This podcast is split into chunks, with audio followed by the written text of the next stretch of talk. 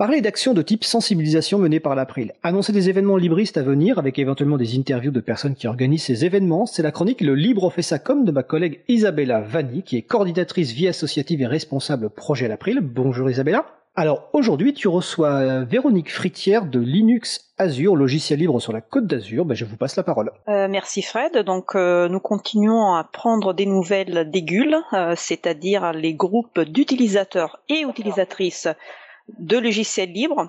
Donc les groupes d'utilisateurs et utilisatrices de logiciels libres qui se donnent comme mission euh, celle d'aider toute personne qui souhaite libérer sa machine à franchir le pas. Et pour cela, nous les remercions euh, vraiment beaucoup car ils font un travail formidable et indispensable. On compte plusieurs dizaines de GUL en France, euh, donc il y en a forcément un dans votre région, voire dans votre département ou ville. Donc n'hésitez pas à consulter l'agenda du libre pour trouver le GUL le plus proche de chez vous. Le site de l'agenda du libre est bien sûr référencé dans la page de l'émission d'aujourd'hui. Et aujourd'hui, comme le disait Fred, nous avons le plaisir d'avoir avec nous euh, Véronique Fritière, présidente de l'association Linux Azure, qui est un groupe d'utilisateurs et utilisatrices de logiciels libres, euh, dont l'action, dont le périmètre d'action euh, est principalement sur la Côte d'Azur, comme le nom le suggère. Donc bonjour Véronique. Bonjour Isabella. Merci de m'avoir invitée. Linux Azure exerce euh, ses activités sur euh, plusieurs pôles, soit des maisons des associations, soit des médiathèques. Euh, elle, œuvre sur Saint-Raphaël, Nice et le Bar-sur-Loup principalement, mais elle a aussi œuvré à droite à gauche, Grasse, Antibes. Alors on est en siège social à Antibes et on a eu de multiples villes qui nous ont prêté des locaux. C'est toujours de rassembler des experts et des personnes qui sont euh, dans l'attente d'entraide. nous, nous œuvrons euh, auprès d'un public qui a besoin d'aide soit en hardware, soit en software. C'est-à-dire qu'il faut, par exemple, changer une vis ou euh, remplacer un, moniteur ou... ou Ça va au-delà du logiciel. Et pas que le logiciel, oui. Non, non, nous œuvrons à, plusieurs titres. Nous, nous avons une, nous aidons les gens à réparer leurs machines et à comprendre comment ça fonctionne et comment utiliser au mieux les logiciels. Donc on partage en général les sessions en deux parties, euh, surtout en TIB. Euh, une partie c'est euh, l'install party qu'on appelle rencontre accès libre parce que l'acronyme ça fait RAL et c'est pour les râleurs. Est-ce que tu peux, euh, est-ce que tu peux nous rappeler qu'est-ce que c'est un install party? Parce que c'est c'est une expression que pas forcément tout le monde connaît. Euh, une install party, c'est le moment où les gens euh, viennent autour d'une table et où on discute de la problématique. Donc, comme je disais, soit par exemple remplacer un moniteur ou je ne sais pas, ou configurer une race Berry, ou comprendre le logiciel Inkscape ou la suite bureautique LibreOffice ou etc. etc. Hein. De toute façon, on est, et en parallèle, on fait des ateliers où là, on, c'est un, c'est un, c'est un cours en fait. On n'a pas le droit de donner des cours quand on est une association, donc on, on appelle ça un atelier. Très bien. Et là, on explique aux gens comment utiliser un logiciel libre et, et on leur donne à la fin un PDF ou une vidéo, peu importe. Voilà. Donc il y, a, il y a, une partie où les personnes euh, expriment leurs euh, besoins en termes, euh, par exemple, de logiciels ou de matériel, et après il y a une partie où on va plus voir un peu plus en détail un logiciel ou une application en particulier. C'est bien ça? Non, c'est en parallèle. Ah, c'est en parallèle, pardon. Pendant qu'une partie, oui, on organise ça en général à la demande des gens. Ils nous disent voilà, j'ai besoin d'utiliser tel logiciel, je, je m'en sors pas. Et là, pendant que certains s'intéressent aux problèmes de, tous les jours, les autres se rapprochent d'un problème particulier, qui est par exemple l'utilisation de Inkscape.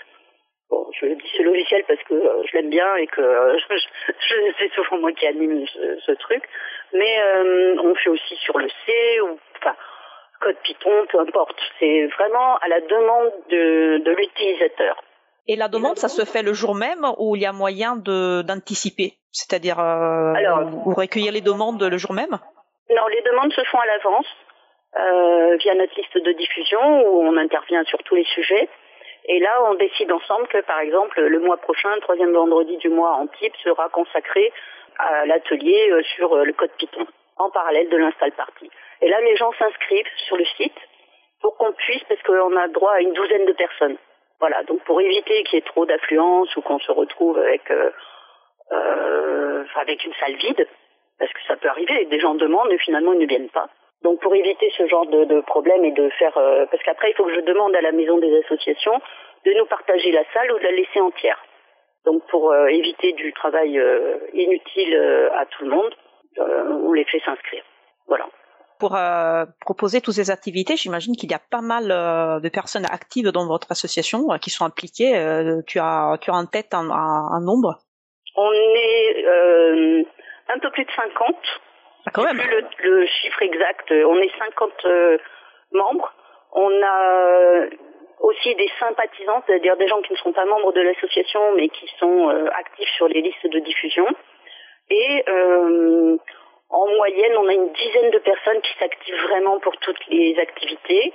Alors certaines sont déjà sur place, euh, comme à Saint-Raphaël à la médiathèque. C'est quelqu'un qui ne fait pas partie de l'association, mais qui nous ouvre ses portes et qui permet à des, à des libristes de venir. C'est très important de trouver de partenaires en fait qui offrent des lieux pour les GUL. Hein. Donc c'est très fréquent effectivement que les GUL testent des, liens avec des médiathèques, avec d'autres associations pour, euh, pour mettre à disposition des, des, locaux.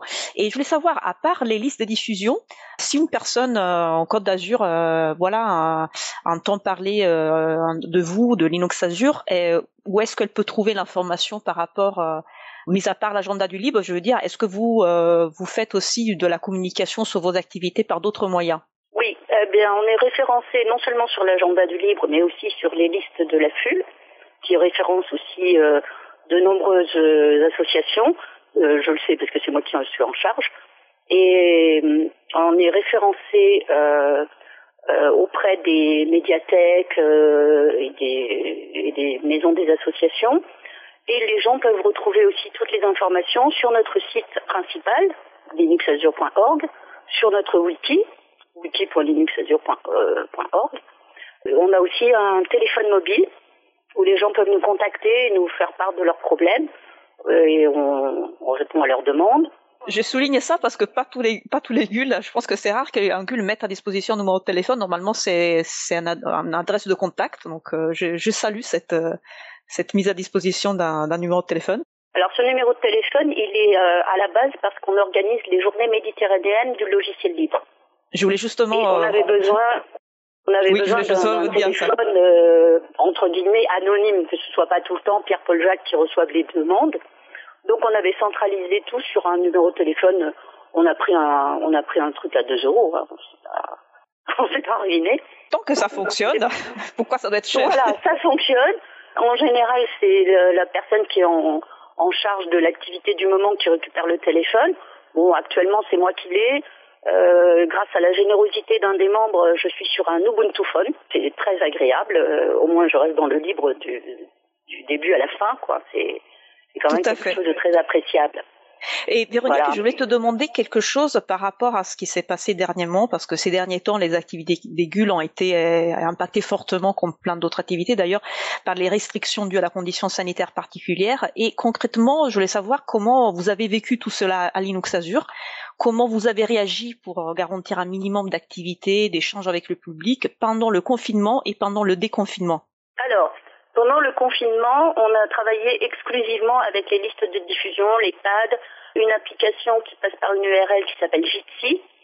Euh, on s'est on s'est consacré par le téléphone. Voilà, on a utilisé tous les moyens de communication possibles, mais qui sont euh, pas euh, IRL.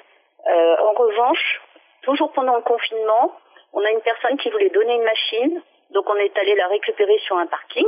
La personne l'a sortie de sa, sa voiture. On a tous pris du gel hydroalcoolique, on a récupéré la machine, on l'a mis dans l'eau de voiture. Voilà. Euh, donc ça nous a pas empêché quand même de continuer à communiquer et à, échanger de manière très active. Ça fait euh, plaisir. Sauf qu'on n'a pas eu de rencontre IRL, ça c'est sûr. IRL, ça veut dire in real life, donc euh, en présentiel, on va dire en français. Voilà, on n'a pas fait de présentiel. C'était, c'était pas. Et après le déconfinement, oui. enfin, juste après, Là, on a commencé à, refaire des choses à Saint-Raphaël. Il nous a ouvert le samedi matin euh, pour euh, Tu peux nous rappeler quel, type de structure est le Saint-Raphaël? C'est une médiathèque. Très bien, en fait, on a la médiathèque de Saint-Raphaël, deux médiathèques à Nice et euh, la maison des associations à Antibes pour le siège social et une salle qui est dans une mairie à Le Bar-sur-Loup. Et ponctuellement, on va aussi dans d'autres médiathèques pour, euh, euh, par exemple, faire des ateliers euh, imprimantes 3D, etc. Ça fait un beau réseau. oui, on a un très beau réseau. Bravo, ça veut dire que ça. Et on l'a construit. là, on envisage de faire des choses aussi du côté de Nice encore, mais un petit peu à côté, ça s'appelle La Gaude. Bon, tout le monde ne connaît pas, c'est pour ça que je précise que c'est près de Nice. Et ça nous permet en fait d'avoir des gens qui sont sur place et de pas faire aller et venir tout le temps les, les, quelques membres actifs. Tout le monde peut s'y retrouver s'il a envie, mais si un jour moi j'ai pas envie d'aller à Nice, je sais qu'il y a euh, David ou Alain ou qui pourront euh, qui pourront accueillir les personnes. Pourront accueillir et, et surtout renseigner. Parce que ce qui est important, c'est le c'est le discours, c'est euh, expliquer aux gens le l'intérêt du logiciel libre, la force euh, les, les, aider, mais aussi les accompagner, les orienter, euh, expliquer comment ça marche, et aussi la philosophie.